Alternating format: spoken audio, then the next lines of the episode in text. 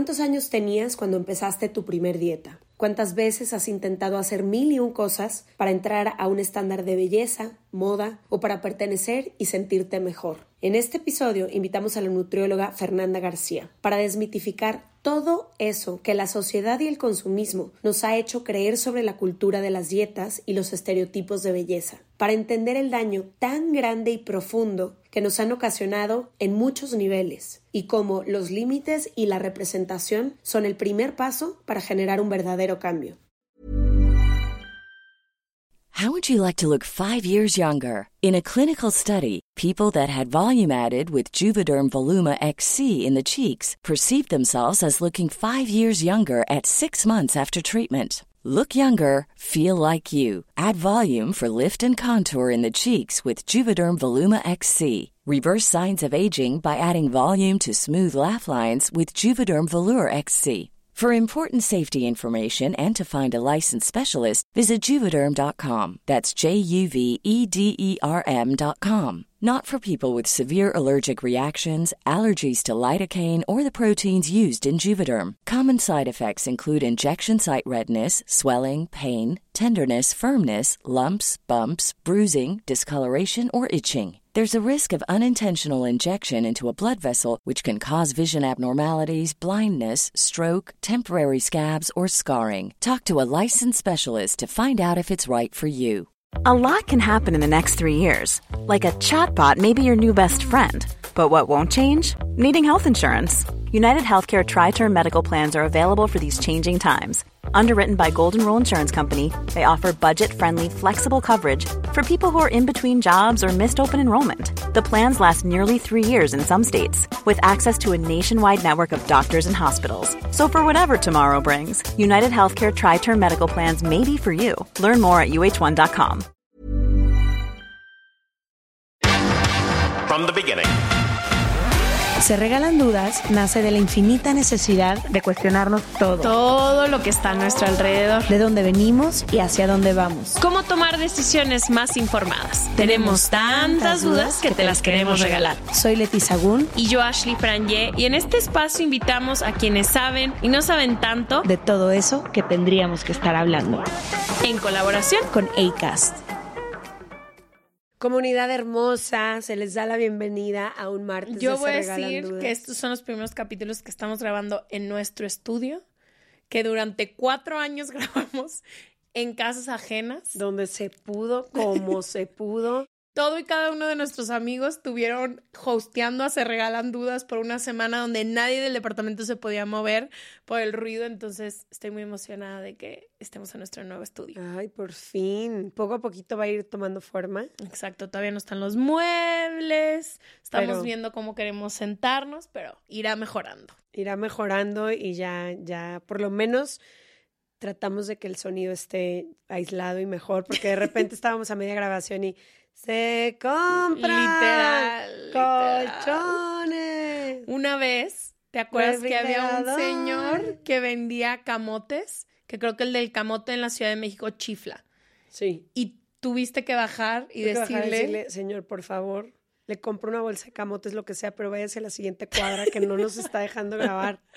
Y Me él acuerdo, feliz. Me acuerdo perfectamente. Bueno, Regresamos. Hoy, una de nuestras mejores amigas, Fer Piña, el otro día vi que subió algo a sus redes sociales de un tema que yo tengo 10 años hablando, leyendo, informándome y que me ha liberado en muchísimos aspectos de mi vida. Ya he compartido varias veces en Se Regalan Dudas, pero creo que siempre está bueno reforzarlo y sobre todo hablar con alguien que se dedica a esto y que todos los días está empapada como sobre el tema. Pero es esto que tiene que ver con el bombardeo que recibimos todos los días sobre qué es ese cuerpo ideal y esa belleza física ideal que tenemos que alcanzar y cómo esto impacta en todas las áreas y decisiones de nuestra vida y sobre todo en toda nuestra energía, en todos los recursos que tenemos, recursos emocionales, recursos físicos, recursos económicos, cuando le prestamos tanta atención a eso, que es lo que nuestra sociedad y nuestra cultura quiere, y sobre todo de las mujeres, quiere que estemos siempre volteando a ver al espejo, esto tiene muchísimos impactos en muchísimos aspectos de nuestra vida. Entonces me emociona mucho que hablemos de esto porque siempre que toco este tema de conversación, vuelvo a respirar, me vuelvo a recordar a mí misma muchas cosas que en el día a día que me subo a este tren se me olvidan y me emociona mucho este tema. Sí, sabes, a mí también creo que un poco como tú me da mucha paz y me he liberado, pero también mientras me informo más sobre los estándares de belleza, sobre lo que hacemos para alcanzar el peso y todo, también yo he descubierto una realidad tan cruel en la que sobre todo las mujeres, pero todos, todos nos enfrentamos también. Ahora me empiezo a dar muchísimo más cuenta como no son los estándares de belleza, la gordofobia, lo que hemos hecho por nuestro cuerpo, está en todo. En todas las conversaciones, en toda la forma en la que compramos. Hay una parte, ahorita le preguntaremos más a nuestra experta, pero hablaba ella sobre el deseo de adelgazar. Yo creo que yo no he deseado nada más en mi vida más que como he deseado adelgazar. Sobre todo en los últimos años ya no, pero de mucho más chica mi deseo no era Sí, obviamente, siempre he sido muy curiosa de la... Me encantó ir a la universidad, me encanta aprender y todo, pero ese deseo de, híjole, daría casi todo lo que tengo por alcanzarlo, creo que ha sido adelgazar. Y no es en vano, que es lo que vamos a hablar hoy, no es en vano que hayas deseado tú y tantas personas en el mundo con tanta fuerza esto, porque si te pones a ver, nos bombardearon desde que éramos niñas con todos los mensajes cargados de información de lo que era el cuerpo ideal o la belleza aceptada, la celebrada, la aplaudida, que lo hemos dicho millones de veces, no tiene por ADN, por genética y por naturaleza, ni el punto ciento de la población. Pero, sin embargo, nos dijeron que todas nos teníamos que ver así. Había un tuit que puse el otro día, no me puedo acordar quién lo dijo, pero lo retuiteé, que decía, vemos a las revistas creyendo que son un cuerpo y que todo mundo tenemos que hacer lo extraordinario para tenerlo, en lugar de decir, ese es el cuerpo fuera de la norma. Adoptamos el cuerpo en las revistas como si fuera la norma. La norma a la que todo todo mundo, sin ninguna restricción, tenemos que perseguir. Y decía, y en lugar de voltear y decir, este no es la norma, existen muchos. Pero bueno, y todo, ¿no? Falta de representación, falta, de espacio. Últimamente que hemos crecido más, ya tenemos 33, 34 años, luego vienen los estándares de belleza de la vejez, que son otros. No, güey, a los 34 de la vejez. No, pero ahorita, ¿cuántas amigas nuestras no empiezan a hacer todo por, no, verse más viejas? Todo, incluyéndonos. ¿Qué cosas no hemos probado? ¿Cuántas ganas no le echamos a nuestros? Otra vez. Sí. Pasamos ahora a el otro día, no sé qué, no, es que ella ya está muy vieja para no sé qué. Y yo volteé y decía, tiene 50 años. Estamos de que a unos 15 años de, ya no estamos tanta. Si no te cuestionas estas cosas, vives. Si no es el estándar de belleza. esto. Y luego viene el de cuando eres mamá, cuando tú, o sea, como que son demasiados que no nos damos cuenta que somos nosotros mismos como en un cuarto de espejos. Nosotras. Nosotras sofocándonos todo el tiempo con ideas que vemos, no sé, se me hace muy cañón que muy cañón porque empiezan, los mensajes empiezan afuera, ¿no? Te bombardean, te bombardean, te bombardean desde que eres niña y tú los introyectas. Y entonces lo peligroso es que luego estos mensajes te los dices a ti misma. Empezaron afuera, pero una vez que tú compraste ese ideal inalcanzable de belleza, quien se ataca a sí misma eres tú. Y eso es lo que a mí se me hace lo más fuerte de todo. Nadie me ha atacado con más fuerza en esta vida entera que yo misma. y sé que este es el caso para todas las personas y sobre todo todas las mujeres que nos escuchan y nos ven. Pero, por ejemplo, tú te atacas, o sea, tú hemos hablado mucho de esto, pero a ti tu jueza interna es de que ta, ta, ta, pero la mía no es tan así y aún así he sido es que sí es, con una voz distinta. Con una voz distinta. Pero tú me acabas de decir que nada has buscado con tanta fuerza. No lo está buscando tu, tu roommate ni tu vecina, lo estás buscando tú internamente. ¿Y sabes qué es lo más grave? Creemos alcanzarlo, ya hablaremos más con nuestra experta. Yo siempre creí que adelgazar me iba a traer algo. La felicidad. No, ni siquiera la felicidad. Creo que era más como, con esto me voy a sentir más aceptada. Me, van, a más hombres le voy a gustar. Y es como, no es cierto no es cierto. Todas estas cosas que he hecho y cuando llegó o cuando he estado más flaca o cuando no tuvieron nada que ver con cómo se veía mi cuerpo. No me amaron menos ni más. Es un trabajo súper, súper doloroso el darte cuenta de todo eso, pero también es un trabajo que libera mucho y luego es muy doloroso porque yo hoy, siendo una persona de talla más grande, con un cuerpo gordo, me enfrento a los comentarios de millones de personas a mi alrededor que lo peor que les pueden hacer es estar gorda. Y ellas mismas, o sea, lo tengo que convivir todo el tiempo. Entonces, no sé, se me hace como literalmente eso, un cuarto de espejos donde está rebotando la misma luz un, de un lado a otro, hiriendo a todo mundo, lastimando a todo mundo, no dejándonos ser felices, no poniéndonos aquella ropa, no disfrutando tu boda porque debiste de haber estado más flaca, no disfrutando tu maternidad porque te urge perder el peso, o sea, te roba de absolutamente todo. No puedes ver fotos tuyas porque, ay, no, no me gusta como fotografeo, no te pones, no sé, todo. Y como dije alguna vez, en esa batalla solo pierdes tú. Todo. Solo, perdí yo. Literalmente. Nadie más. Y le damos la bienvenida porque si no aquí nos vamos a quedar, ya saben que en un, iba a decir monólogo, pero ¿cómo es cuando es de dos? Un no, hombre, y si te fallo. no sé, un monólogo doble. Pero te damos la bienvenida, Fer García. Muchas gracias por acompañarnos. Ella es una nutrióloga no centrada en el peso que trabaja bajo el enfoque de salud en todas las tallas. Y habla muchísimo de estos temas que estamos hablando ahora. Bienvenida, Fer, a Bienvenida, Fer. Muchas gracias, muchas gracias, Leti. Yo muy bien, muy emocionada de estar aquí. Felices de tenerte. Primero que nada, les quiero agradecer por abrir este espacio, sobre todo porque tienen una plataforma increíble y me llama, bueno, me llamó muchísimo la atención lo que estaban diciendo al principio, justamente que aunque estamos en este camino de deconstrucción y ya lo sabemos y no lo recordamos, es tanta la influencia y tanto el ruido que hay afuera que a veces se nos olvida. Entonces, qué padre de verdad que, que sobre todo que se abran a estos temas, porque yo sé que son temas en los que se tocan heridas muy personales y muy profundas y el hecho de que estén aquí abriendo el espacio, pero aquí sentadas, dispuestas a escuchar y dispuestas a rastrear o que se toquen precisamente estos surcos como de consecuencia de la cultura de las dietas, pues en verdad se los, se los agradezco muchísimo. Además de que personalmente las admiro un montón por todo lo que han creado, de verdad. Entonces, para mí, de verdad, es un placer estar aquí con ustedes el día de hoy. Me encanta. Muchas gracias, mi Fer.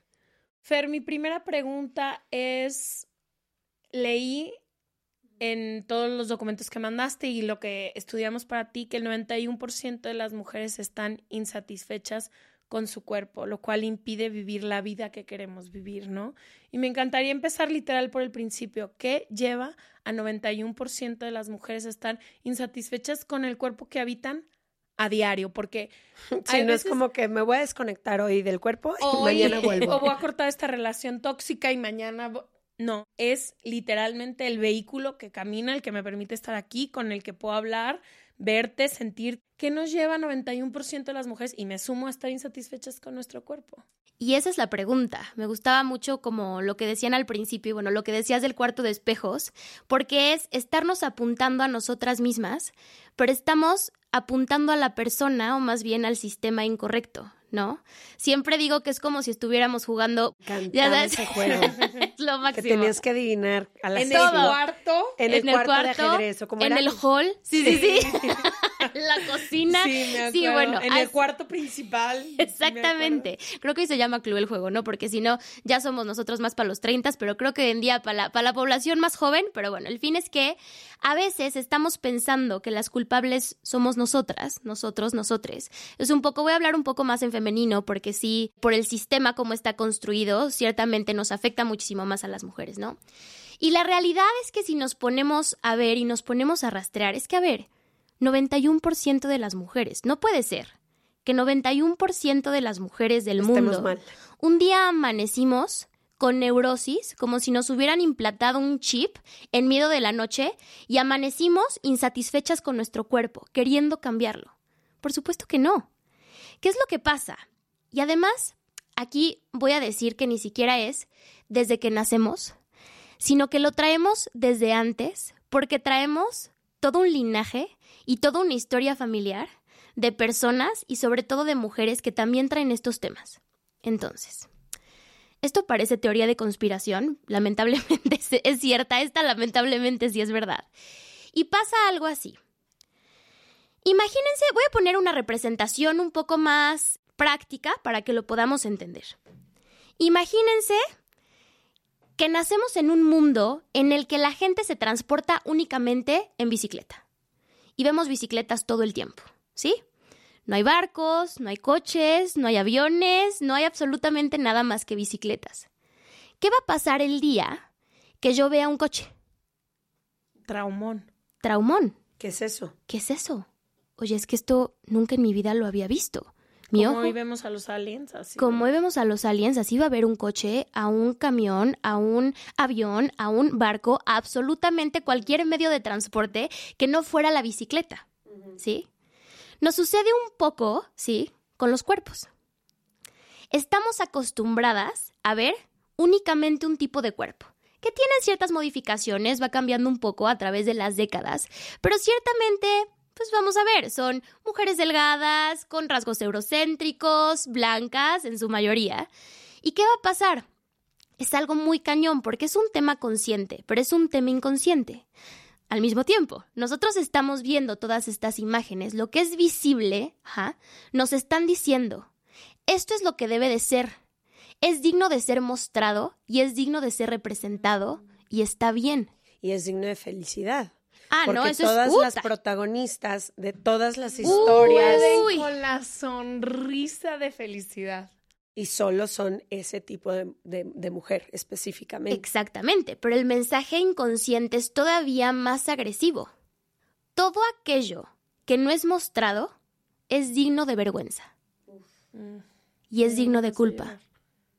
Todo lo que yo no estoy mostrando, la representación no es solo con lo que sí estoy viendo, con lo que sí se acostumbra el ojo, sino el mensaje que te estoy dando con lo que yo no estoy representando.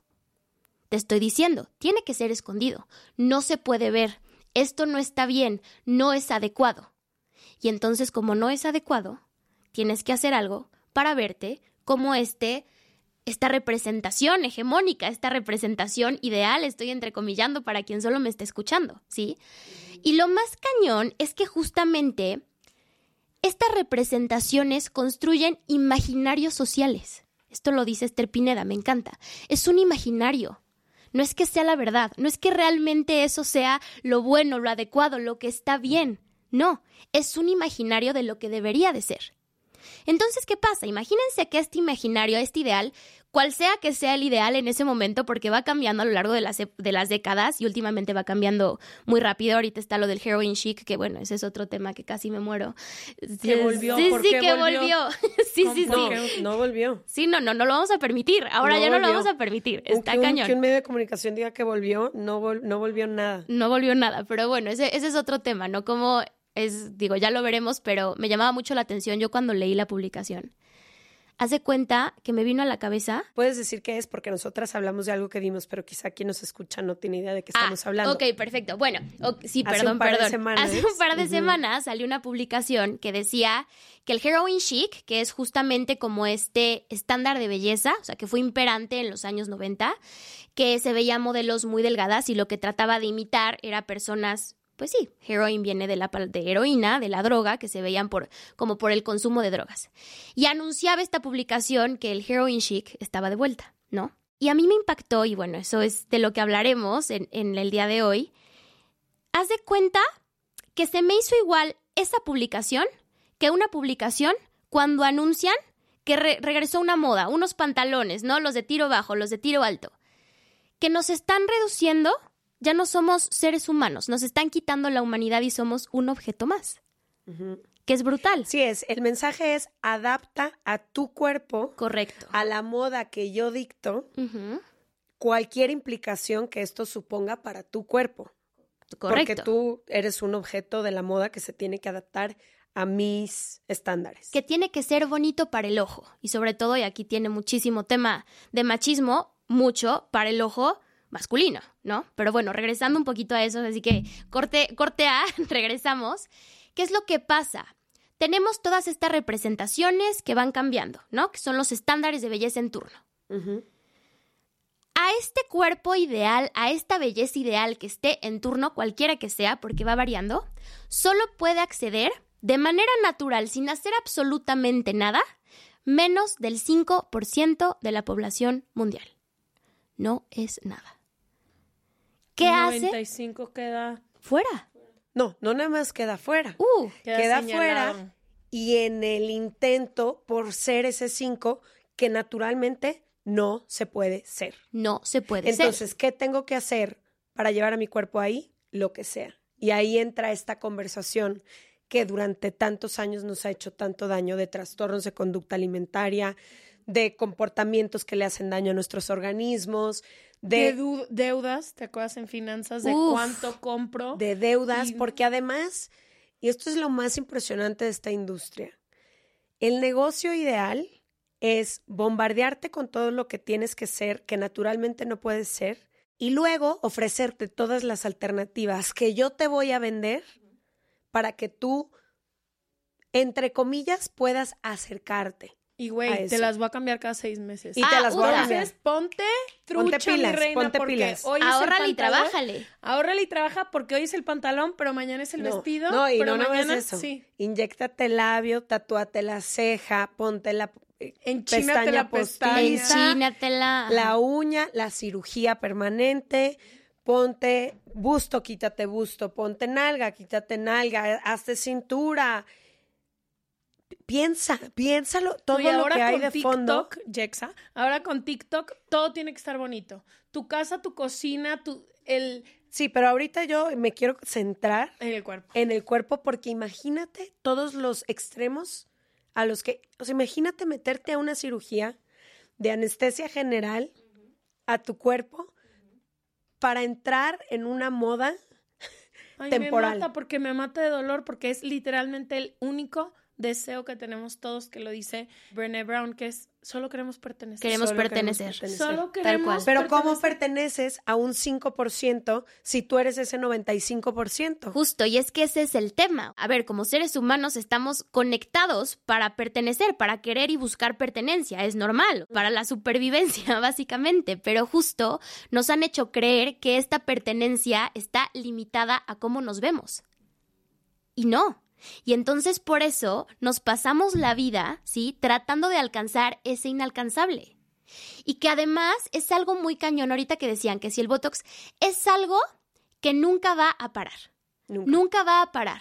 Porque entonces cuando yo ya, y entre comillas esta palabra, arreglé algo, voy a buscar otra cosa. Y entonces si yo ya, si yo ya alcancé, por ejemplo, la delgadez, ya voy a ser demasiado vieja para la sociedad como para que se me considere bella. ¿Se entiende?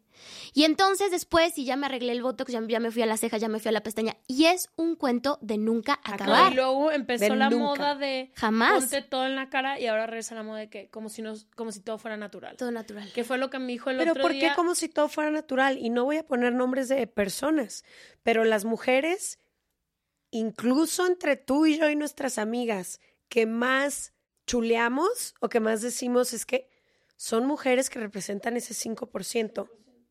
¿Sí me entiendes? Entonces, que naturalmente ellas quizás sí se despiertan y sí se ven así. ¿Cómo pretendemos el 95% alcanzar ese 5%? Pero sabes que es súper interesante, Leti, que lo chulean o lo chuleamos, porque sí, vaya, puede pasar, porque es lo que nos hicieron creer que era digno de chulear. Sí, sí. ¿Se entiende? sí. O sea, al final es un imaginario. Somos juez y ¿no? parte de este, de este problema que nos concierne a todas las personas. Oye, Fer, ¿y cómo podemos resistir o cómo puedes darle la vuelta a un sistema que te ataca por todos lados? Por ejemplo, el otro día estaba leyendo un artículo de OnlyFans que decía que a las mujeres gordas en OnlyFans les va cabrón, que hacen un dineral. Y alguien, no me acuerdo quién, pero uno de que ha venido al podcast en alguna publicación hermosa, decía es que nos da vergüenza decir que nos gustan las mujeres gordas.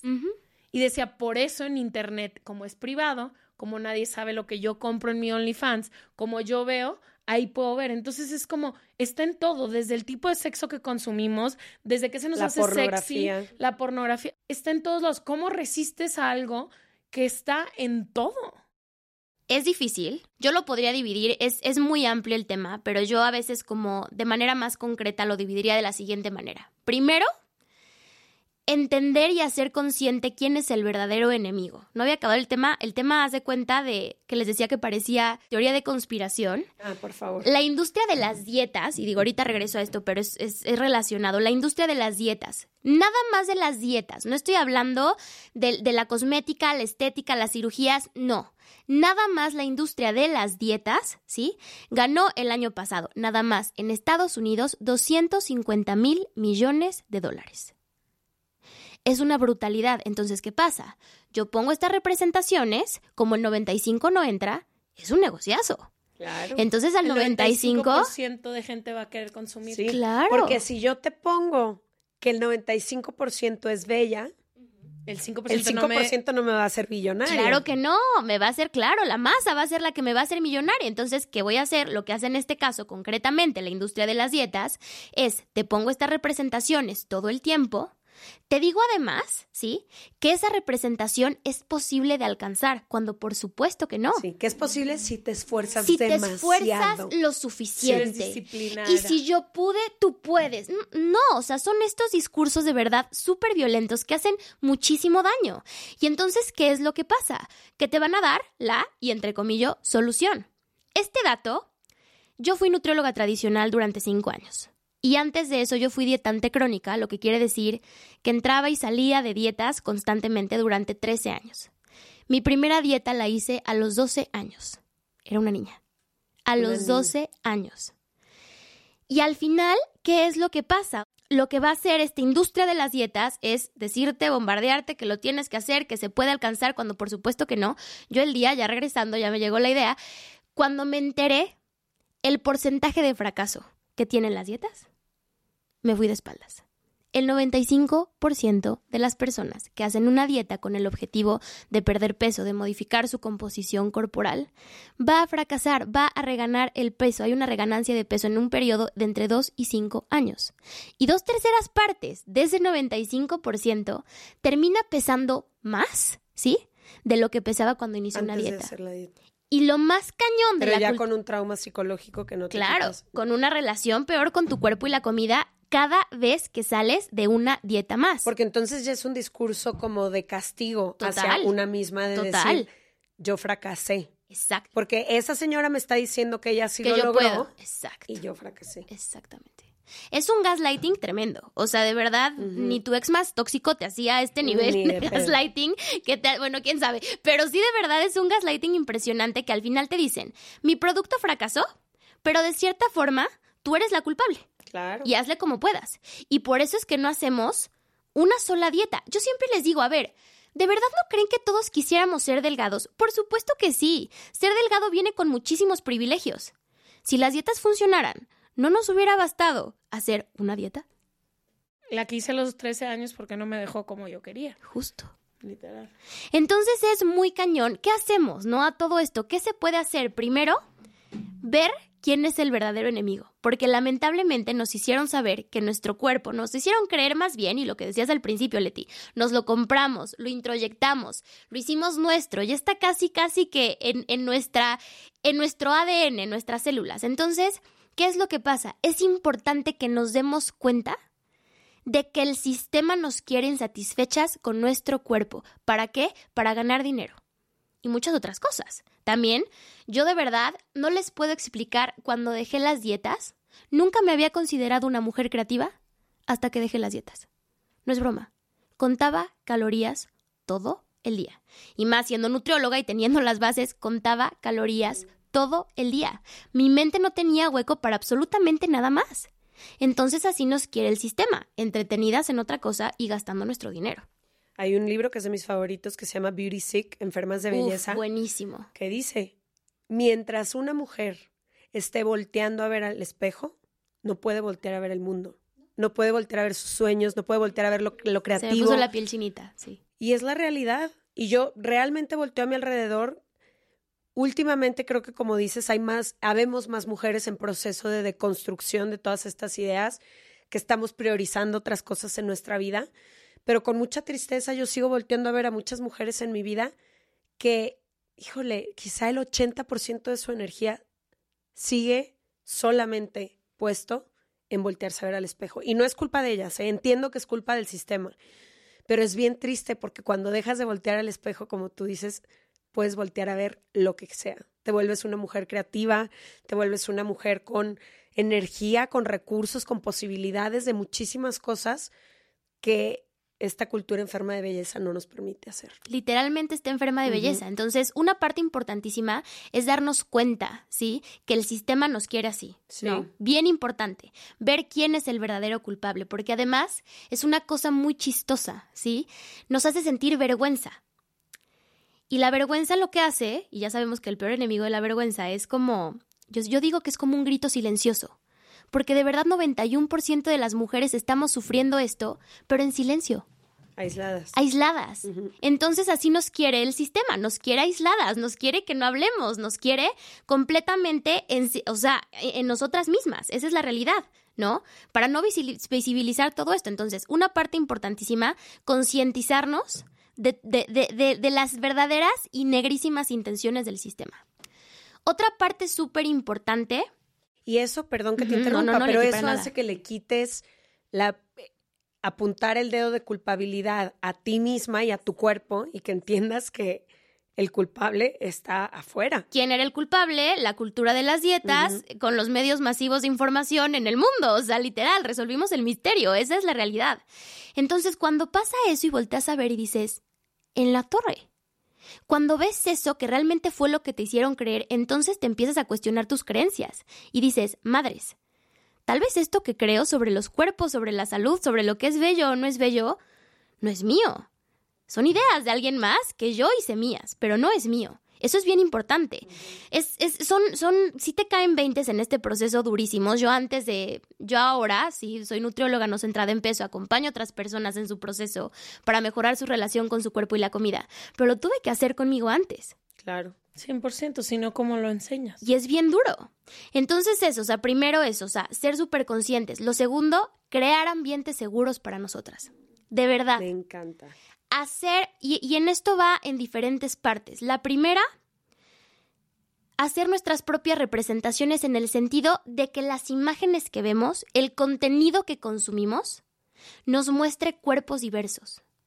Lo que no vemos no existe.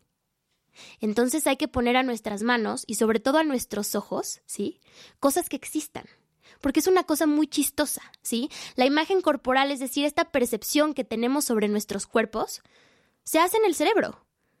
Lamentablemente, el cerebro está nublado por una cantidad inmensa de información que nos y de está un solo tipo. y de un solo tipo, de cómo tiene que ser. Es como si te pusieras unos lentes empañados, sucios, cochinos, no puedes ver una imagen clara.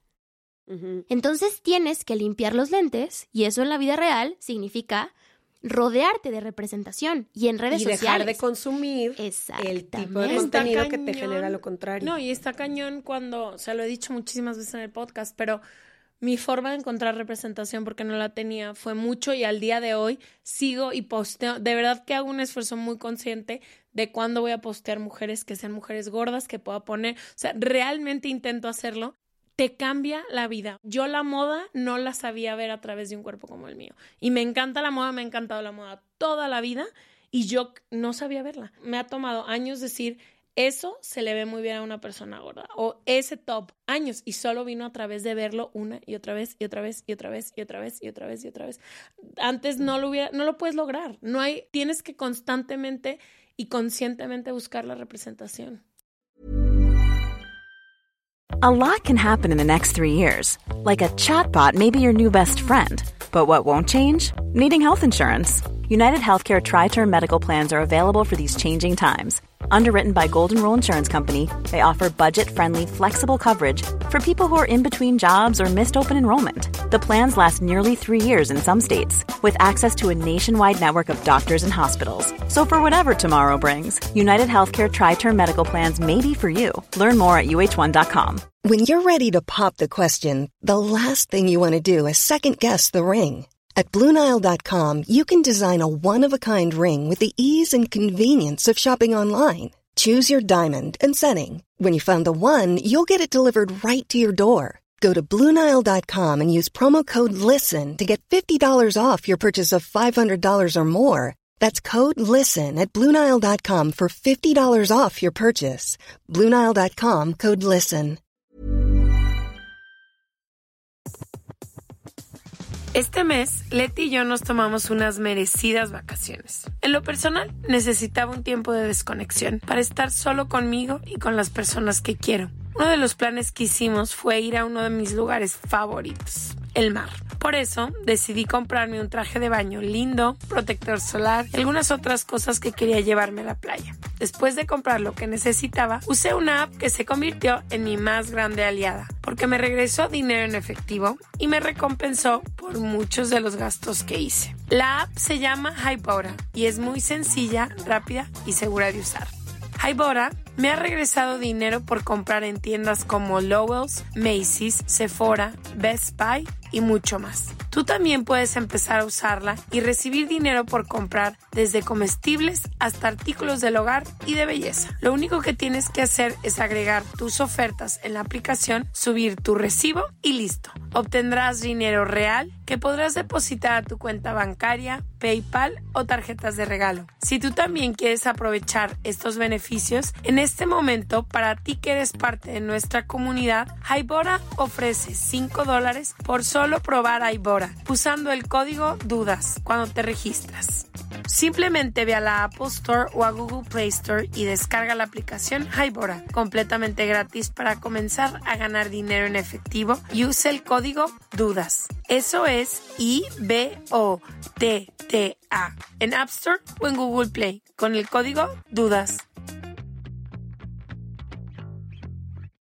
Tienes que constantemente, lo dijiste perfecto, y conscientemente buscar la representación. Y de verdad es que creo que no le damos la suficiente importancia. A mí me pasó, digo, en este camino de construcción y lo fui haciendo, pero a ver, soy humana y por supuesto que a veces la voz, el gremlin de la dieta y la cultura de dietas quiere regresar.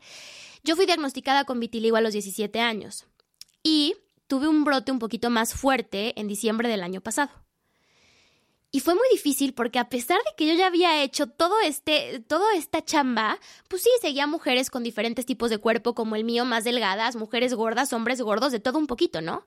Pero como que ya no, no le había dado tanto chance a eso, a, ver mujeres y hombres con, con vitiligo, ¿no? Y entonces, de verdad fue en un mes que dije, voy a buscar, Internet. amo, voy a buscar mujeres con vitiligo y encontraba unas que eran como igual, que tenían en los ojos, no sé qué. De verdad, en cuestión de dos semanas fue verme al espejo y decir, ah, porque mi ojo lo vio y ve que existía. Y no era el bicho raro y no era el aislarme y no era sentir vergüenza por mi cuerpo. Entonces, eso es súper importante crear ambientes seguros de lo que estamos de lo que estamos consumiendo día a día. Y también ser conscientes y elegir qué consumimos para no seguir siendo parte del problema. Y para no llenarnos de esta ansiedad que te hace creer que si le echas ganas lo vas a lograr. vas a verte de X o Oye, tal manera. total. Y creo que otro de los engaños más grandes de todo este cuento que nos han contado es lo que decía Ash al principio. El creer que cuando yo adelgace o cuando consiga o cuando tenga el labio grueso o cuando tenga las boobies de X copa, ese día yo no nada más voy a ser feliz o voy a tener la pareja que quiero o el trabajo o la celebración o la vista. Y creo que quienes hemos llevado a nuestro cuerpo a extremos que no debimos de haberlos llevado nunca, sabemos que todo lo contrario es verdadero. Y el otro día vi que una mujer dijo, busquen las fotos de cuando me veía más delgada han sido los momentos más infelices de mi vida. Y lo mismo aplica para mí. Sé que para otras mujeres no es así. Hay otras mujeres con cuerpos muy delgados que al revés, esa un poco ha sido como su batalla, que dejen de señalarlas por ser tan delgadas. Pero en muchos casos es así. Entonces creo que también ese es otro engaño. El que nos hagan creer es que cuando tú consigas entrar a ese 5% o tener cualquiera de las cualidades que te vende ese 5%, ese día tú vas a encontrar algo que ahorita no tienes. Total. Y también como esta creencia, o al menos yo la tenía, que iba a pertenecer a un club del cual no pertenecía. Cuando yo fuera tan flaca como para poder compartir tu ropa y la de Chelsea, mi hermana, voy a entrar a un club al que yo no soy parte. Mm. Que es el club, pues, el de las flacas, el que se las pasan mejor. Y es como, no hay ese club, no existe ese club, como no existe una vez posté que no existía la policía del bikini. Nadie vino y me dijo, quítate ese bikini que traes puesto un día en Holbox con Leti. Nadie me dijo eso, pero creemos firmemente que vamos a empezar a entrar a un grupo que, del cual ahorita no pertenecemos. Claro que el privilegio de las personas flacas es algo enorme y que Innegable. innegable, y lo hablamos claro. muchísimo en el capítulo de la gordofobia, pero sí hacemos todas estas cosas con esa idea de pertenecer a un club que no somos parte. O ni siquiera club. En mi cabeza, por ejemplo, no existía que quiero pertenecer a un club o a un grupo. Era las cosas que yo creo que no tengo ahorita y que deseo son por mi físico. Y el día Ah, que yo ya, ya te consiga entendí. tal físico, voy a Ah, conseguir. igual. Pero la gente de ese club tiene eso. Sí, no. claro. Sí, sí, la gente del club tiene esas. Es que, claro, a ver, ojalá y solo fuera la delgadez, solo fuera el cuerpo. No. Pero le atribuimos una cantidad impresionante de cualidades, de virtudes y de ganancias que vas a tener cuando tienes ese cuerpo. Y es súper interesante lo que dices del Club Ash, porque sí, existe y no existe. Te voy a decir por qué. Sí, claro, claro que no existe, pero sí existe porque lo que dijiste, el privilegio delgado. Y es que les está, el mundo les está diciendo constantemente a las personas gordas que no caben en este mundo. Entonces, por supuesto, es, es tal la obsesión, ¿no? Y, y justo eso, ahorita pensando en esto, que ojalá y solo fuera el cuerpo, pero es la virtud, es que eres constante, es que eres disciplinada, es que eres una mujer exitosa, es que así vas a ser feliz, a es que todo. vas a alcanzar todo, todo lo puedes. Y yo solo les voy a preguntar algo, o sea, aquí habemos tres mujeres que amamos nuestro trabajo, que somos súper apasionadas y que obviamente si no hubiéramos sido constantes, disciplinadas, si hubiéramos tenido fuerza de voluntad, no estaríamos haciendo lo que hacemos, ¿no? Cada quien en lo que hace, en la escala en lo que hace. Y no les pasaba que cuando hacían dieta y, entre comillas, fracasaban, era de, güey, es que no tengo fuerza de voluntad. Y era, y era una distorsión Ay, yo me acuerdo de cognitiva. una nutrióloga que diario me decía eso. Hay que practicar la fuerza de voluntad. Hazme el favor. Y entonces es- es una cuestión que hasta ya dudas de ti misma de, güey, ¿cómo? que soy capaz. Puedo hacer todo esto, pero no puedo hacer una pinche dieta, porque jamás nos dijeron que no estaba en nosotros. Y que las dietas están construidas para el 95%. Del fracaso. Del fracaso. Leti, yo el día Es que a un mí... engaño. No, no, es un engaño, es una, es una falacia. Yo el día que vi, a mí me, me dieron así, una clase de bioquímica, así, ciencia, al 100%, porque todo esto que estamos diciendo en salud, en todas las teas de alimentación intuitiva, hay ciencia. El día que vi la bioquímica de por qué las dietas no funcionan, te juro dije, ¿cómo no me enseñaron esto en la universidad? O sea, sí, ciclo de Krebs, fregón, porque sí, o sea, sí, sí, o sea, sí lo tenía que saber. Pero ¿cómo no vi esto en la universidad? Porque entonces es un círculo vicioso. Llegas con la nutrióloga y la nutrióloga te dice de la fuerza de voluntad. Entonces estamos en un ciclo sin fin y un círculo vicioso impresionante. Retomando un poco, o sea, como cómo nos salimos de todo esto, creando representación, espacios seguros, eso es otra cosa. Y también otra cosa bien, bien, bien importante es poniendo límites. Y cuando hablo de límites, es para uno mismo y límites para otras personas. ¿A qué me refiero con los límites para uno mismo? No pesarme. Por amor al Señor, comprarme ropa de mi talla, por supuesto quienes tengamos acceso, porque eso también es un es un es un privilegio porque si ya tallas 100%. más grandes no lo hay y, y no todo el mundo puede renovar su closet, lo entiendo perfecto. Pero es que yo siempre les digo esto, ¿no? ¿Cuánto poder le damos a un pinche número, a una letra, A unos jeans. a unos jeans, que a, la en tu closet. a la S, a la M, a la L. O sea, es como, yo siempre les digo, a ver, cuando, cuando nos cuesta trabajo entender esto, yo les digo, a ver, suponte que te vas a comprar unos zapatos y eres talla, ¿qué talla eres, Ash? No sé. 39. 39, perfecto. Pero ese día traías hinchado el pie o por el diseño del zapato, no te cupo la 39. ¿Qué harías? Me trae el 40, por favor, ¿sí? Si no te destrozas los pies. No te destrozas los pies para caber en el 39 y no estás incómoda para caber en el 39. Y es una pieza de ropa. Es un zapato, es de ropa al final. sí. Pero ¿qué pasa? No nos, da pánico pedir una talla más porque es lo que significa la, talla. Es que ya subiste de peso y es que entonces ya te dejaste, estoy entre comillas, y entonces te descuidaste y entonces nos empezamos a atacar y este lenguaje de autocrítica constante. Entonces eso es un, un límite. O sea, primero no me peso, me compro ropa que me quede, por Dios, estar cómodas, en buen plan. ¿Cuántas cosas hacemos en el día? Ponte unos jeans que te queden bien.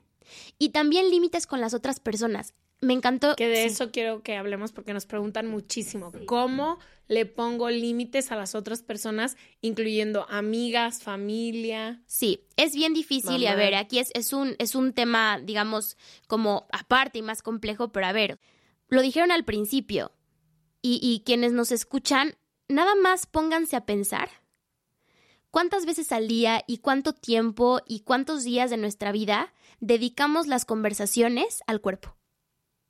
Está cañón. A nos- Antes nosotras ya no. nosotras ya Claro, no, claro, pero- Pero durante años. Durante era lo años. Yo me acuerdo, no manches, tengo unos recuerdos de literalmente solo hablar de dietas. Por, cuaren- por tres horas que dura un martesito, ¿cuánto te gusta que dure? Cuatro horas. Solo hablar de dietas. Hice dietas y ya viste que enflacó, hizo tal dieta y pasa todo el día. Yo, cuando me cayó el 20, cuando estaba en este proceso de construcción, justo tocó, fue la cena de Navidad de, de- mis amigas. Entramos, hace muchísimo no nos veíamos, o sea, ubiquen, hace muchísimo no nos veíamos. Y una de ellas, el primer comentario que hizo, antes de saludarla, hola, ¿cómo estás? ¿Cómo te va?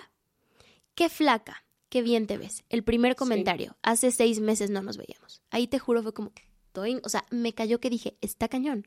Entonces, ¿cómo ponemos límites? Aquí sí es el típico fake it until you make it, o sea, fórzalo hasta que te salga bien. Al principio es horrible porque son los temas de conversación. Entonces, a mí me pasaba con mi familia y al principio da pánico y a ver, el límite depende mucho de a quién se lo pongas, ¿sí? O sea, qué tan cercana es la relación, ¿sí? Como ver las posibles consecuencias, pero al final lo que hay que entender es que el límite es para nosotros. ¿Cómo reacciona la otra persona? No es nuestra responsabilidad. Nos estamos protegiendo, estamos protegiendo sí. a nuestro sistema. Es de verdad una de las formas más valientes, pero también más hermosas de autocuidado, de decir no. Y al principio te va a salir horrible. Yo cuando empecé con todo esto y en mi deconstrucción, porque tengo, yo soy la más chica de tres hermanas, tengo dos hermanas flaquísimas, ya sabes, una hace una pesa ya marcadísima, y a mí me tocó tener otro cuerpo. Y a ver, yo no soy una mujer gorda ni de talla grande y de hecho para nada, pero, pero claro, yo veía la diferencia con mis hermanas, ¿no? Y por supuesto que Sí, sí, sí. Jamás me cupo, me cupé unos jeans de Allen, mi Jamás. hermana más grande, ni de chiste, ¿no? Entonces, ¿qué es lo que pasa? Al principio, cuando yo estaba en todo esto, el límite me salía con la voz, ya sabes, así horrible de decir. Horrible Sí. de estar en la mesa y que todos empezaban y que yo antes formaba parte de esas conversaciones y era decir, Ya no hay que hablar de eso. en esta mesa, cuando esté yo, por favor, no hay que hablar de los cuerpos. Claro que al principio me veían así con una cara de... Mis amigas, al principio yo decía de... Cambiaba el tema, ¿no? También hay formas de, de- de poner límite, de, ya cambiemos del tema, hablamos de otra cosa, ¿no? También me veía como de, esta pinche loca, que, que, ya sabes, y era de... Me temblaba la voz de, por favor, cuando esté yo en esta mesa, no se habla de los cuerpos. Y obviamente al principio horroroso, o sea, sí, No, sufres un chorro. Sufres horroroso, pero después te va saliendo mucho más naturalmente y al final lo que pasa con Y los límites, que sí los toma. O sea, yo hay gente a la que le he hecho comentarios de, güey, no se habla del cuerpo o no hables de mi cuerpo. total, No tienes permiso. La única persona que puede hablar de mi cuerpo soy yo. totalmente. Hay gente que a la primera tienes toda la razón. Hay gente que cuesta más trabajo. Hay gen- pero hay muchísima gente que lo entiende a la primera, que te dice, perdón, si es cierto. O sea, sí hay gente también que lo agarra Rapidísimo. rapidísimo. Y es que además eso es lo que hay que entender, el límite es para uno mismo, como reacciona el otro no es nuestra responsabilidad. Ese es el tema, eso es lo que hay que entender. No está en nosotros cómo reaccionó el otro, pero sí está en nosotros protegernos de todas estas influencias y ruidos externos. ¿Podríamos decirme algunas formas en las que se puede poner límite hacia la otra persona cuando están hablando de los cuerpos? Porque literalmente a mí me llegan miles de mensajes de esto, decir, ¿cómo le digo a mi hermana? ¿Cómo le digo a mi mamá? Yo ya estoy, pero mis amigas todavía. Me encantaría, no sé, tres ejemplos o dos ejemplos Ok. para que la gente pueda robártelos y Por usarlos supuesto. en su vida. A ver, uno que puede ser como el más así estructurado, decir, y a ver, no sé, suponiendo que tu mamá te hizo un comentario de que te veías más gorda, que además digo la palabra gorda sin estigma, sin prejuicio, pero que lamentablemente se ha utilizado como algo con una connotación negativa, ¿no? O que subiste de peso, vamos a decirle. Vamos a hacerlo como por estructuras. Primero, vamos a establecer de decir, a ver, Ma, yo entiendo, porque también hay que ver la otra parte, que me lo estás diciendo porque tal vez quieres ayudarme. Pero ese tipo de comentarios a mí me molestan, me hacen sentir triste, me inserte la emoción que sea que cause en ese momento para cada persona. Te voy a pedir, por favor, que ya no los hagas más. De mi cuerpo no se habla. Ese es como el más. Lo dije bien bonito. Cuando lo haces, se te está quebrando la voz Sí. y te quieres morir. Otro, más sencillo, si no tienes ganas de establecer el diálogo y todo eso, cambiar de tema. Cambiar de tema de, ay, oigan, y entonces, este, ¿qué fue de ta, ta, ta? O ya vieron tal serie. Literal, y funciona como maravilla. Y la tercera, si no puedes, si no estás de humor, porque también para los límites hay que medir la energía. Si de verdad ese día ya estás hasta el queque y no, no, no sabes ni cómo decirle y si, y si crees que entablando la conversación y el diálogo y el primer ejemplo de límite le vas a mentar la madre a tu mamá o a quien sea que te dijo eso, salte del cuarto, salte del espacio en el que estás y ve a hacer técnicas de autocuidado para ti. Yo permanecía callada, todo el mundo hablaba y yo no voy a hablar. Y todo el mundo hablaba y yo no hablaba de eso. Y es sea, que es duro. No, y es horrible, o sea, por eso te digo, hay gente que lo toma muy bien, pero hay gente que no. Entonces me encanta eso. Creo que también mi consejo es darlo. El límite te salen como pueden muchas Ucha, veces. sí, te digo. Sí, yo le grité a la persona a la que le tuve que poner el límite, pero muchas veces para mí, que me ha costado mucho trabajo aprender los límites, es ponerlos en un día bueno. Sí, justo, justo por eso te digo, para el límite es, a ver, básico, ver a quién se lo estás poniendo, ver la relación que tienes con esa persona, tiene que ver muchísimo con tu personalidad, o sea, porque si hay una introvertida y le pones a hacer el primer ejemplo de límite estableciendo de diálogo, se va a morir, o sea, claro que no. Y otra cosa es importante medir tus niveles de energía, de estado de ánimo, Sí, de sí, situación sí. en la que estás actualmente. A veces lo mejor es literal pararte y retirarte.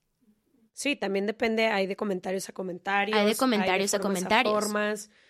Oye, Hay veces que no, no da para más. No da para más. Fer, me encantaría que platicáramos. Vi en una publicación tuya sobre dejar ir ese deseo de querer adelgazar. Escucha. Que creo que nos aferramos muchísimo. Y te digo, el día de hoy, creo que la chama de la que más me siento orgullosa es de mi cuerpo, de mi seguridad y todo.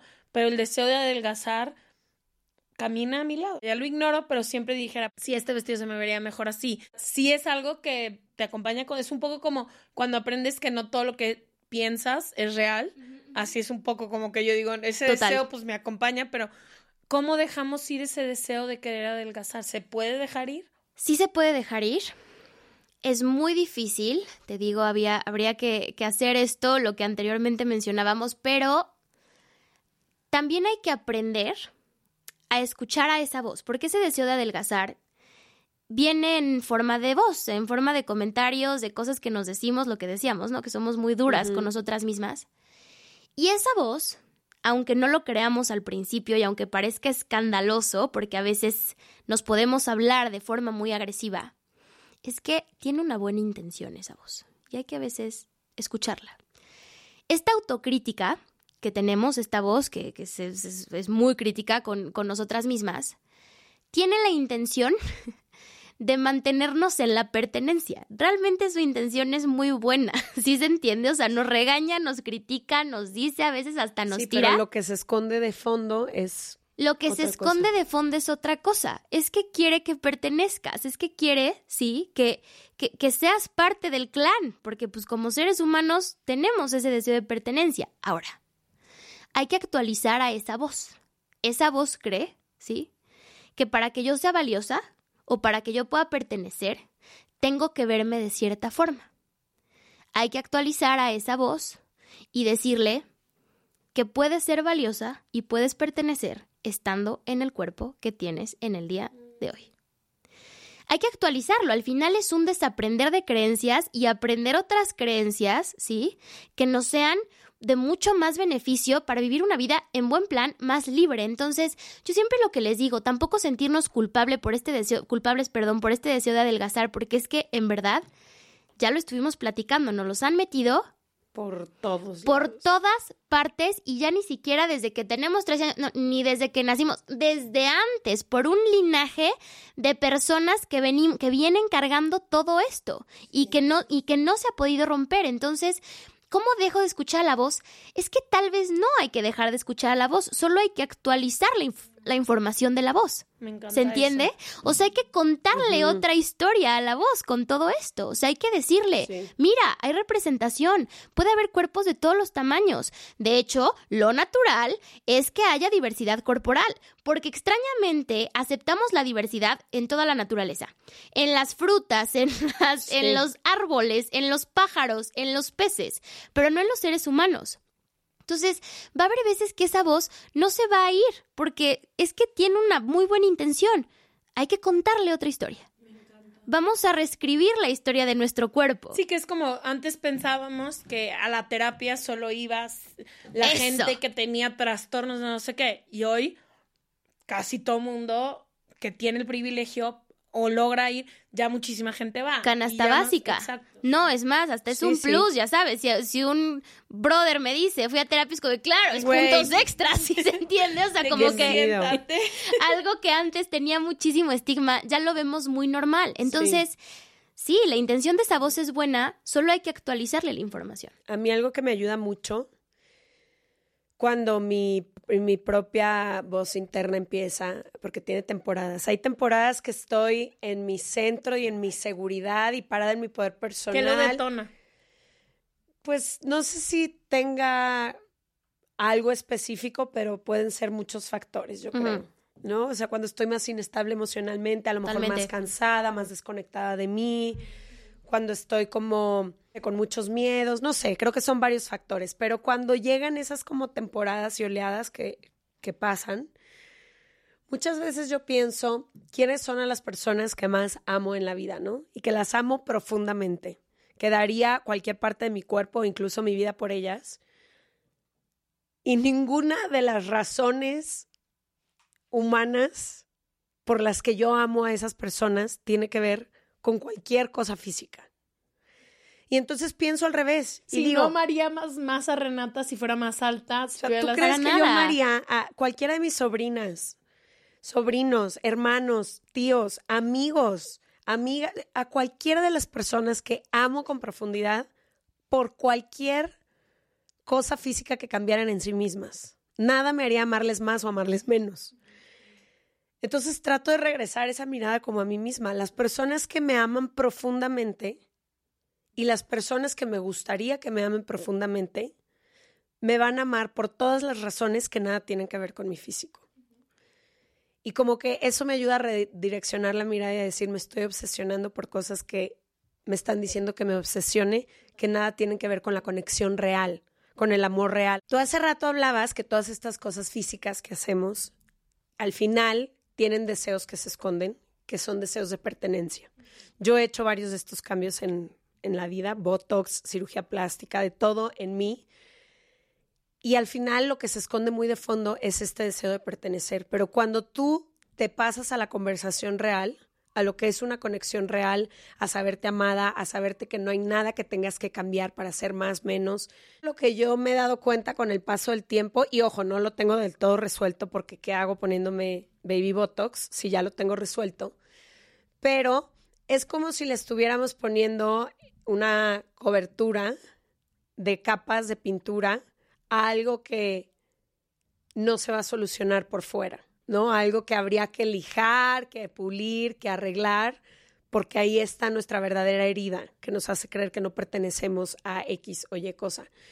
Entonces creo que un poco toda esa energía y esos recursos que le estamos direccionando a la, ¿cómo se dice? La hojalatería y pintura Exacto. del auto, sí. tendrían que ir al motor, ¿no?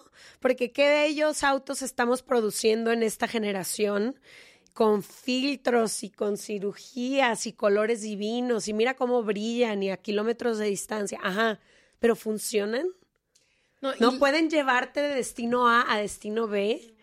¿Y cómo se siente ese, ese camino que tú recorres de destino A a destino B? Y me encantó eso, o sea, porque cuando estás haciendo dietas y lo que hablábamos, invirtiendo tu energía, tiempo, dinero, esfuerzo en todo esto, es que ¿cuál es tu calidad de vida? Es que ¿cómo estás tú? ¿Sí me No, explico? ¿Y cómo O sea, estás cuidando tu espíritu y tu mente? Claro, y tu- claro. todas otras cosas, si todo está enfocado Afuera. a algo que no nos debería de importar. Totalmente. No, y sabes, te voy a decir algo. Yo tuve una cirugía plástica de los bustos cuando estaba... Los bustos. Los bustos, ¿cómo se dice? The boobs. I want to say El my busto. boobs. ¿Cómo se dice? Te gusto. Ah. El busto. Mis gustos. ¿Qué? Madura Leticia. Me dio risa, no para la palabra, es el plural. ¿No Mis se dice bustos. bustos? Pues seguro sí, pero nunca lo había Mi escuchado. busto. Bueno, y a mí me cambió la vida, ¿eh? Me fue de las decisiones que si tendría que volverla a hacer, lo haría. Re- realmente me regresó una parte de mi confianza muy chida. De no me gusta usar brasier. Y desde el día, está Leticia de testigo, del día en que salí del quirófano al sol de hoy, nunca he usado un brasier ni lo voy a usar. Entonces, una parte como que yo a veces me conflictó en estas cosas porque digo, por una parte entiendo todo lo que estamos hablando y lo practico, ¿eh? Soy, nunca en tu vida me vas a oír un comentario del cuerpo de alguien y Leti está consciente, muy cañón. Y trato de vivir dejando el deseo de adelgazar, tratando de encontrar mi herida de abandono, que es la que me hace creer que si estuviera flaca pertenecería mejor, de atacarla todos los días. Pero luego, sí hay privilegios con estas cosas que te haces. Totalmente. Sí hay privilegio con ser la que, por eso, por eso te digo, ahorita que estamos creciendo más, güey, está a sus 35 impecable, está no sé qué, no es fodonga. Sí hay también un beneficio, entonces se perpetúa todavía más porque realmente estas, estas ciertas de estas cosas sí te traen, sí te hacen la vida más fácil, o sí te abren más Total. puertas. Es cuando te decía que no El existía. costo es altísimo. Sí. No, es que yo no estoy de acuerdo. Yo creo que, y pienso igual que tú, porque participamos en las mismas conversaciones tú y yo, ¿ok? Pero creo que tendríamos que hacer un acto revolucionario para empujar contra el sistema que nos dice lo contrario. ¿Por qué si tú y yo ya tenemos tan deconstruidos estos temas, seguimos hablando ahora solo de ciertas mujeres que se ven espectaculares? Ya no debería de ser una conversación. Todas las mujeres son espectaculares. Porque el, si- el, Sí el sistema pero sigue sigue bombardeando. el sistema adentro Exacto, de una forma muy interna. Entonces creo que más que tú digas es que esto te consigue más privilegios en el sistema, sí. Pero si no seguimos actuando revolucionariamente, Pero a ver, pongamos Vamos el ejemplo de las, pongamos el ejemplo de los bustos. Pongamos ese ejemplo. Yo operarme, ok, usemos ese, yo Va. voy a prestar mis bustos para esta conversación.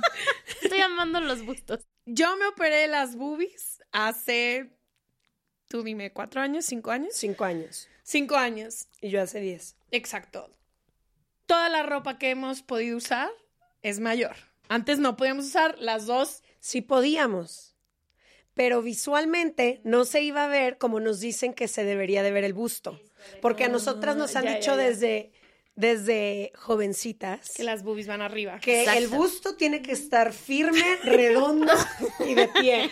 Sí, ¿No? sí. ¿Sí? Incluso si amamantas, no importa. No No importa. importa. Arriba. Arriba. Es, es parte Y del sí. entonces, nosotras que conocemos múltiples bustos, porque yo he visto a Sí, sí. todas las mujeres alrededor de mi vida encueradas, Sí, claro. te puedo decir que hay tantos bustos como personas sabemos en el mundo. Por supuesto. Pero nos dijeron que los de todas se tienen que ver como ese 5%. Cierto. Entonces, ahí estamos el 95% de las personas que hemos tenido posibilidad operándonos el busto para vernos como ese 5%. Total, Pero no te mejoró la vida operarte la Pero es que, a ver, Sí, ahí te pero va. porque estoy introyectada para querer un estándar Yo- de belleza que no, con el que no nací. Y te voy a decir otra cosa, es que es parte del mismo O sea, no me imaginario social. nomás estoy- no, no, No, pero está bueno porque- Está bueno el, el- el debate, sí, pero a ver, o sea, es, es parte del mismo imaginario social. O sea, lo vemos bien y te consigue privilegios. Los bustos arriba y empujados porque nos dijeron, Sí, sí, sí, sí, sí,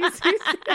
porque nos dijeron que así se tenía que ver. Entonces, todos Y a todas se le caen, güey. Es una mamada porque ¿Cómo? a todo mundo se le cae. Es Por gravedad, supuesto. O sea, ¿Tú crees que mi madre que amamantó cuatro criaturas iba a tener un busto firme?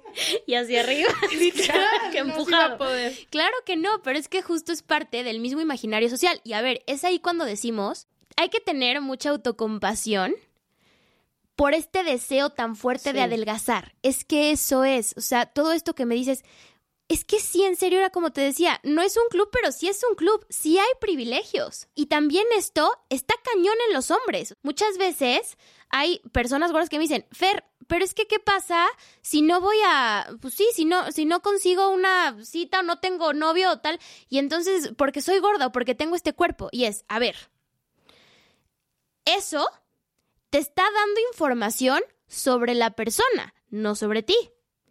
¿Qué me dice? El que alguien X o Y y que está en su derecho, pero es que también estamos hablando de que esta persona también ha introyectado todas estas cosas y vive en esta también sociedad. A los hombres se les dijo que hay que desear un cuerpo muy específico de Por mujeres. eso lo ¿Qué del mujeres OnlyFans? veían en Playboy? ¿Qué mujeres veían en. Victoria's Secret? El Justo. 5%. Y puedes ver a las mujeres gordas en OnlyFans y te encanta, pero es lo mismo, es el placer culposo porque lo oculto, porque ellos también viven en este sistema. Entonces a mí cuando me dicen eso, eh, yo les voy a poner un ejemplo. Estaba en una app de, sí, de, citas. citas, ajá, Tú. yo. Y no puse mi estatura. No, es Tú. que no sé si un paciente. No, o yo, sea, yo, yo, por eso, por- y ya después por eso replico como, como, sí, sí, o sea, está este comentario que hago a mis pacientes, pero haz de cuenta, yo mido unos 55, soy muy chiquita, y ha sido algo que verdaderamente jamás, así como les puedo decir que hice dietas 13 años y tuve issues con mi cuerpo, la estatura jamás fue un tema. Y entonces había la opción de que pusieras, ¿no? La estatura. Y yo no la ponía porque era algo que realmente nunca me ha importado. Bueno, corte A, empiezo a hablar con, con un hombre, todo bien, así, hacemos clic. Bueno, era de acá de Ciudad de México, ya teníamos casi casi cita en Valquírico, ya iba a ir ya todo organizado. Ya, o sea, ya, ya nos habíamos caído bien. Y me dice, oye, por cierto, es que no lo vi en tu biografía, pero ¿cuánto mides? Y yo, muy tranqui, 1.55, o sea, yo lo dije muy normal. Me gosteó. Y aquí va mi comentario. Ahí va. Al principio, obviamente, está cañón y piensas que es tu problema, que hiciste algo mal, lo introyectas, es que claro, como no me veo de cierta manera.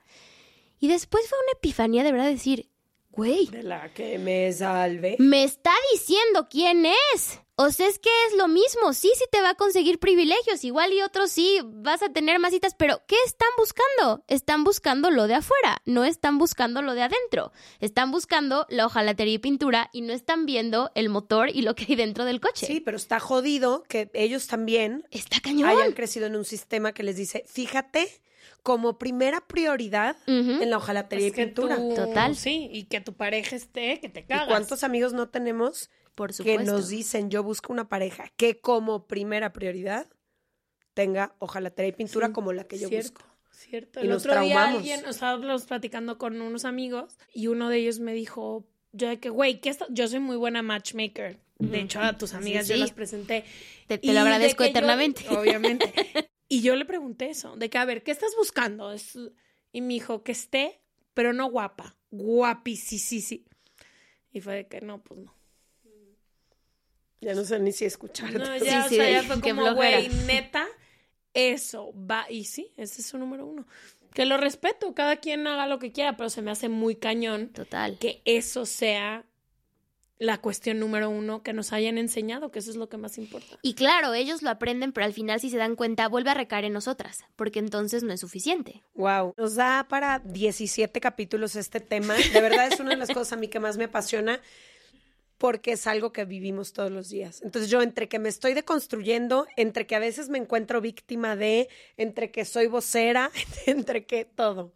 Pero ¿Sabes qué? Antes de que termines, algo que creo que también sirve muchísimo y que a mí me ha servido muchísimo, rebotarlo no solo contigo, porque pues tú eres mi mejor amiga, pero con mi grupo, de realmente hablar todas estas cosas en colectivo femenino. Por ejemplo, tenemos una amiga nuestra que es, yo personalmente creo que de las mujeres más bellas que han caminado la faz de la tierra. es ese 5%, es ese 1%.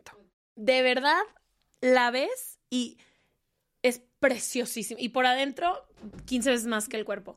Pero cuando hablo con ella, volteo y digo, es que ella también tiene las mismitas inseguridades. Hay una parte de su cuerpo que la tapa, pero güey, el día que se pone shorts, está de que es lo único en lo que puedo pensar. Y dije, no es nada diferente a lo que yo vivo. De que, güey, cuando me pongo tal cosa que me estoy atreviendo más es de que todo el mundo va a voltear a ver.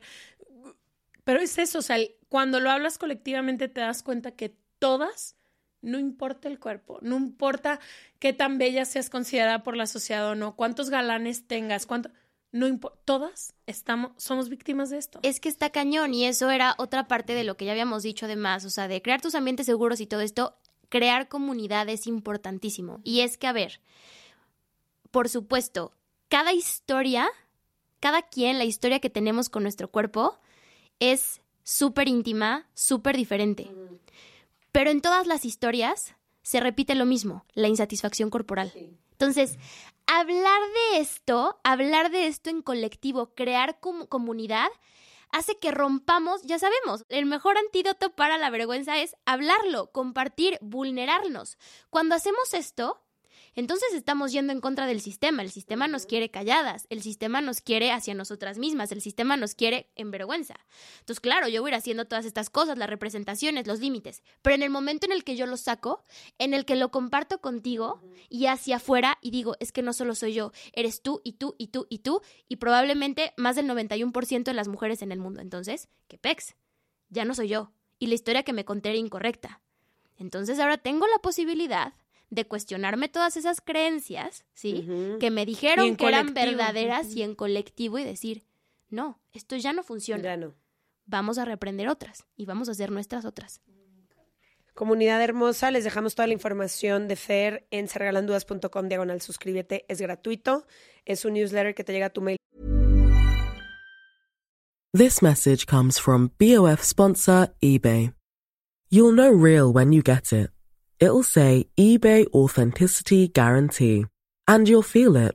Maybe it's a head turning handbag, a watch that says it all, jewelry that makes you look like the gem, or sneakers and streetwear so fresh every step feels fly. eBay gets it. So look for the blue check mark next to that thing you love and be confident that every inch, stitch, sole, and logo is checked by experts. With eBay Authenticity Guarantee, you can trust that feeling of real is always in reach. Ensure your next purchase is the real deal. Visit eBay.com for terms. If you're looking for plump lips that last, you need to know about Juvederm lip fillers. With Juvederm Volbella XC and Juvederm Ultra XC, your lip look, whether it's subtle or bold, can last up to one full year with optimal treatment and no additional maintenance. Find a licensed specialist and see if it's right for you at Juvederm.com today. That's J U V E D E R M.com. Add fullness to lips in adults over 21 with Juvederm Volbella XC or Juvederm Ultra XC. Do not use if you have severe allergies or a history of severe allergic reactions, or if you're allergic to lidocaine or the proteins used in Juvederm. Tell your doctor if you have a history of scarring or taking medicines that decrease the body's immune response or that can prolong bleeding. Common side effects include injection site redness, swelling, pain, tenderness, firmness, lumps, bumps, bruising, discoloration, or itching. As with all fillers, there's a rare risk of unintentional injection into a blood vessel, which can cause vision abnormalities, blindness, stroke, temporary scabs, or scarring. For full important safety information, visit juvederm.com. Todas las semanas con toda la información que se puedan imaginar. Acuérdense que si solo nos escuchan pero tienen ganas de vernos, también nos pueden ver en YouTube. Ahí están unos videos de nuestros hermosos rostros. Cuando se rió Leti de bustos, ahí está. Ahí está. Nos vemos el próximo martes gracias o jueves. Gracias por haber Fer. venido, Muchas Fer. gracias a. Bye.